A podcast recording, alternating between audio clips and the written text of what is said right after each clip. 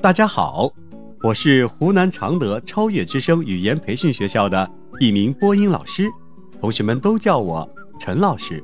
同样，我也是一个爱讲故事的奶爸。人生的道理其实就藏在每一个小故事里。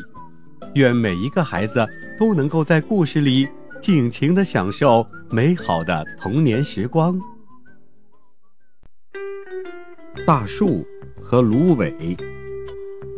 娇嫩的绿叶，新鲜的枝芽，小树苗在阳光雨露的哺育下茁壮成长。它们鼓足了劲儿，向上向高，向着粗壮努力，在风雨里锻炼自己的身体，让岁月刻下一道道年轮。在不断的磨练中，小树们渐渐长大了，长成了参天大树。形成了一片茂密的森林，大树们都非常的勇敢。遇到风沙，它们总是挺身而出，减少风沙对森林中的动物、植物的破坏。动物们非常喜欢这片森林，这是它们赖以生存的家园和保护神。在树林的旁边，有一个小池塘，周围。长满了茂盛的芦苇，微风轻拂，芦苇形成了一层层的芦苇浪，一波推着一波，消失在林子的尽头。池塘旁边有一棵大树，非常的高傲，它不像其他同伴一样欣赏这美景，还嘲笑芦苇没有骨气，随风倒，哪像大树迎风而上。保护大地不受狂风的袭击。芦苇听了，非常的气愤，反驳道：“大树，你别神气，我们在地球上生活了这么多年，最后生成了这样，是自然选择的结果。你树干粗壮，枝叶茂盛，可以防风沙；我们有粗壮的根茎，可以保土固堤。”我们的身体柔软，可以供人类编织凉席。大树听了不以为然，哗啦啦地梳理着自己的树冠。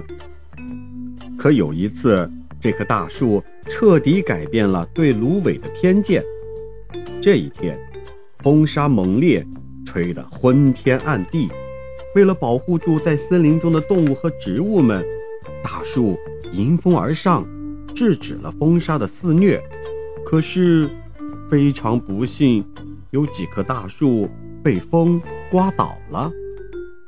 曾经嘲笑芦苇的大树，看见芦苇一点损伤也没有，很是奇怪，便问芦苇：“为什么粗壮沉重的树干都被风刮断了，而你这么纤细软弱，却什么事儿都没有呢？”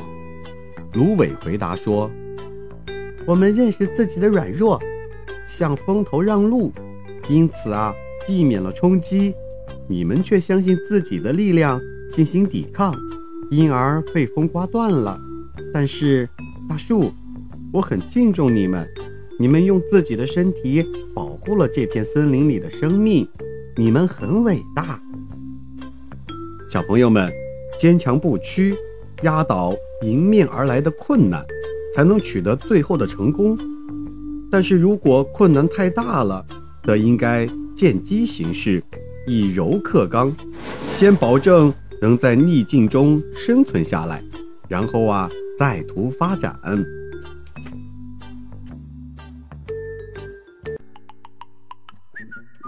今天的故事就讲到这里，小朋友们。在这个故事里，你学到了什么呢？记得和爸爸妈妈一起去分享哦。我们下期再见。